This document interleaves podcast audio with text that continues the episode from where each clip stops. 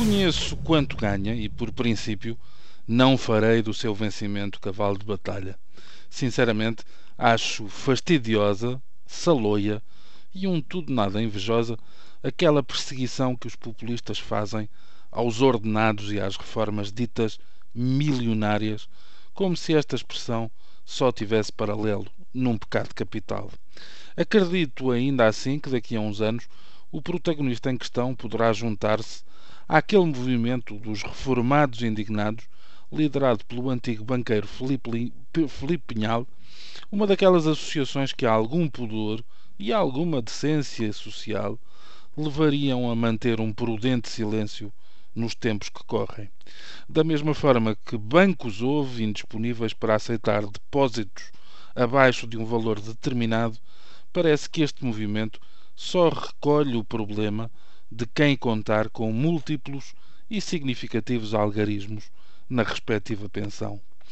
Convenhamos que esse não é, pelo menos para já, o principal problema de António Borges, o homem que nos foi apresentado em tempos como um académico económico que poderia salvar o PSD e de quem os militantes do PSD, porventura mais conhecedores e argutos do que o comum dos mortais, se salvaram a tempo tal vem sendo a tendência do antigo funcionário do FMI para disparar sobre si próprio e sobre aqueles que o rodeiam e lhe pagam. De resto, alguma coisa deve estar a fazer bem, uma vez que, segundo os jornais, o seu contrato pelo Executivo terá sido renovado por mais um ano. Pena é que ao cidadão não seja facilitado o conhecimento dessa faceta, chamemos-lhe mais positiva, de António Borges. Depois do ataque aos empresários portugueses em momento TSU, depois de ter servido como tropa de choque e tubo de ensaio na hipótese da concessão da RTP, depois de mais uns quantos deslizes que levam a duvidar da sua utilidade como ministro sem pasta para as privatizações, decidiu, agora, regressar à questão dos salários, defendendo que o ideal era que estes descessem como aconteceu noutros países, para a solução imediata do problema do desemprego. Um, dois, três, lá vamos nós outra vez. Se um governo prometeu subir o salário mínimo gradualmente até aos 500 euros, se outro governo desprometeu o mesmo por incumprimento, parece que o grau ótimo de satisfação passa mesmo por andar para trás. Ou talvez não. O mesmo consultor do governo diz que o valor do atual salário mínimo, 485 euros, deve ser mantido. Mais adiante, num animado diálogo consigo próprio, contesta-se.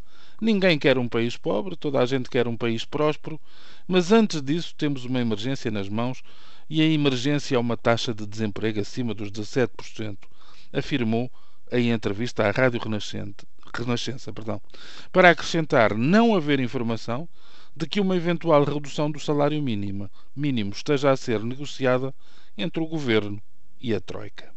No meio desta gincana, desta dúvida metódica verdadeiramente estonteante, claro que já se pede que a próxima rebaixa de um ordenado recaia sobre a cabeça de António Borges. Mas com o devido respeito por tão brilhante carreira, a dúvida que fica depois de tanta falta de tato e de tanto dogma de aflição está só nisto?